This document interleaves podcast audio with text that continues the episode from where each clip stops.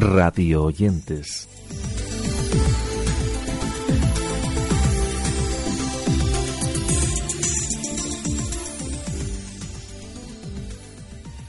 Hablamos hoy en Radio Oyentes de un espacio que nos parece interesante al margen de su temática y de su enfoque y lo hacemos porque entendemos que hace un esfuerzo por analizar y documentar lo que se dice en la radio en torno especialmente en este caso al fútbol.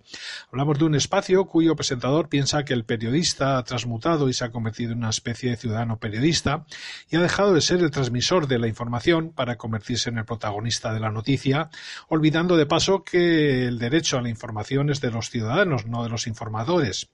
Ilustramos nuestro podcast en el día de hoy con cortes de cosas que su autor Richard Dess contó en el podcast Somos Legión. Yo, mm, eh, por estas cosas de, ser madridista, pues brujuleando en, internet encontré la página de Miguel Queipo, soy madridista, y me metí allí, pues más o menos entablé relación con la gente, y yo solía hablar de lo que los periodistas decían y Miguel me dijo, oye, ¿por qué no haces en, el foro una sección pues criticando o comentando lo que algunos periodistas eh, dicen?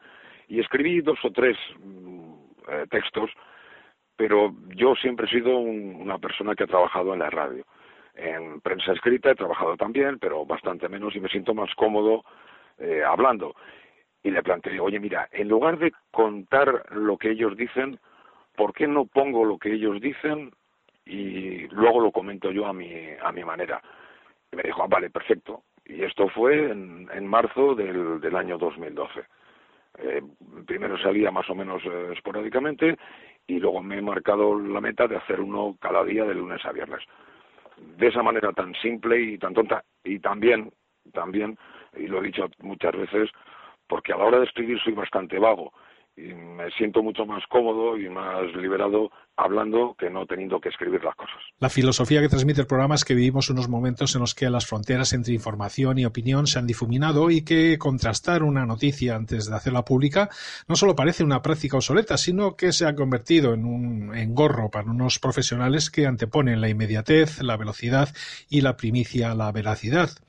Todo ello en unos medios en los que todos los días ofrecen exclusivas falsas que pretenden que olvidemos los embustes anteriores que se pretendieron vender como ciertos. Voy a explicar una vez más cómo, cómo hago yo el, podcast. Yo mm, escucho la radio, saco los cortes de voz, los agrupo por, por temas y luego eh, pues, grabo una pequeña introducción al tema, pongo el corte, lo comento, pongo otro corte, lo comento y así sucesivamente.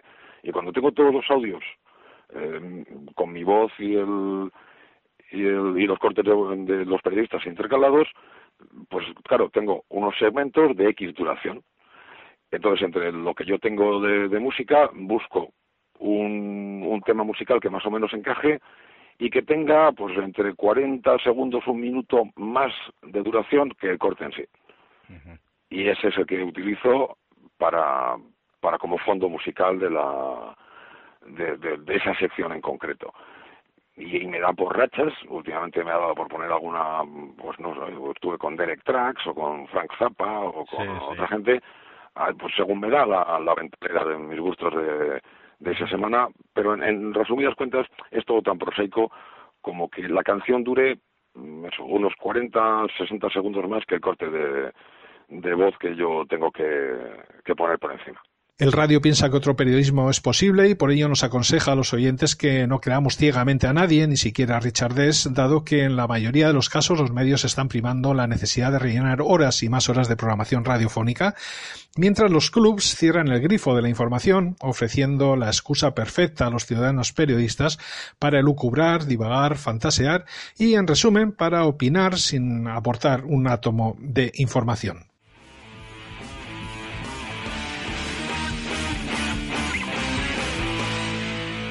Mundo del periodismo está lleno de gilipollas también. Sí, nos incluimos. Las copas de Europa, las ánforas, y más si es necesario. Europa, manchadas de sangre. Si alguien tiene la prensa de cara de manera descarada es el, el Real Madrid. Tú tienes que perder una liga, por ejemplo, por todo lo que te ha dado Casillas en su carrera, la pierdes y punto. Si Benítez se pone en manos de los jugadores, podrá hacer algo si Benítez quiere imponer su estilo en el Real Madrid, yo creo que saldrá por la puerta de atrás. Ten más respeto. Pero que te estoy, te te estoy llamando periodista. No, no te dejo hablar porque no puedes entrar en una emisora a criticar a un compañero. El insulto no es una libertad de expresión, el insulto es libertinaje. Que Estos tíos son unos falsos, y unos hipócritas, y unos mierdas. Si yo le quito los goles y pregunto quién ganó, todo el mundo dice el Bayern Múnich. Los juanitistas es que no es invocar a un espíritu de alguien desconocido. El radio de Richard Dis. Un friki.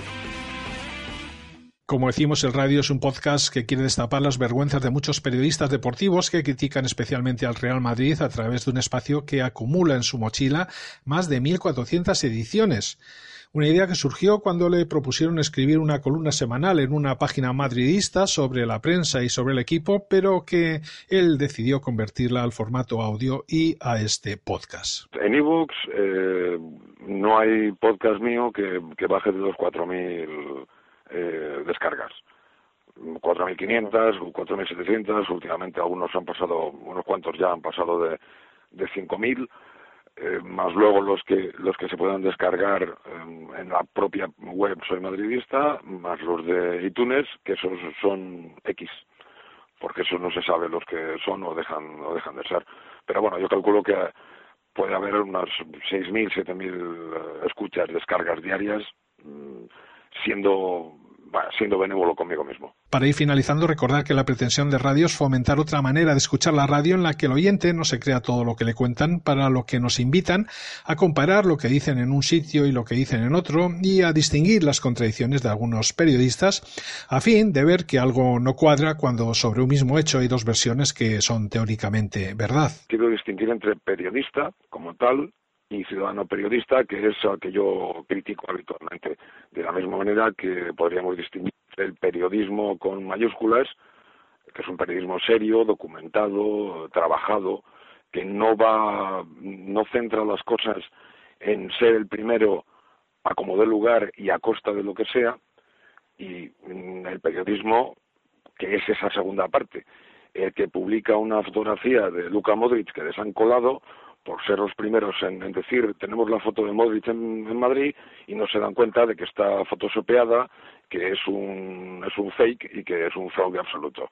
Y se tienen que enterar por Twitter de que han metido la gamba y tienen que marcharse colorados porque, porque por ser los primeros en publicar una foto no contrastaron si esa foto realmente era lo que se decía que era. Un espacio con muchos apelativos a personas como Antón Meana Kermit, al Capitán Hispania, al Panocha, a Pellizquitos, al Capitán Hispania y otros personajes más, pero nosotros lo dejamos aquí. Nuestra referencia al radio finaliza. Hoy hemos hablado de todo ello en Radio Oyentes y no nos queremos ir sin agradecer al podcast Somos Legión por los audios que han ilustrado todo lo aquí dicho cuestiones sobre las que os dejamos enlaces en las notas de nuestro blog mientras nos despedimos hasta una próxima ocasión. Lo que sí intento es, en, en todo caso, en todo momento, eh, ser respetuoso, no decir ni medio insulto ni nada que se le parezca.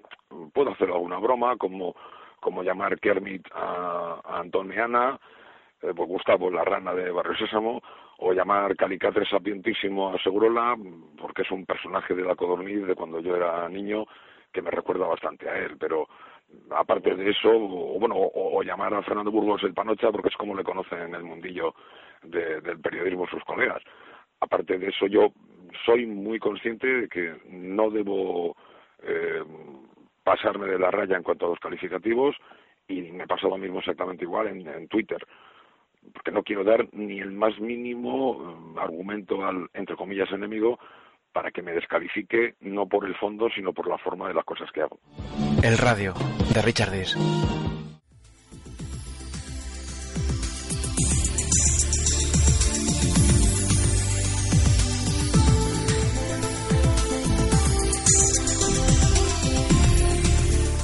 radioyentes.com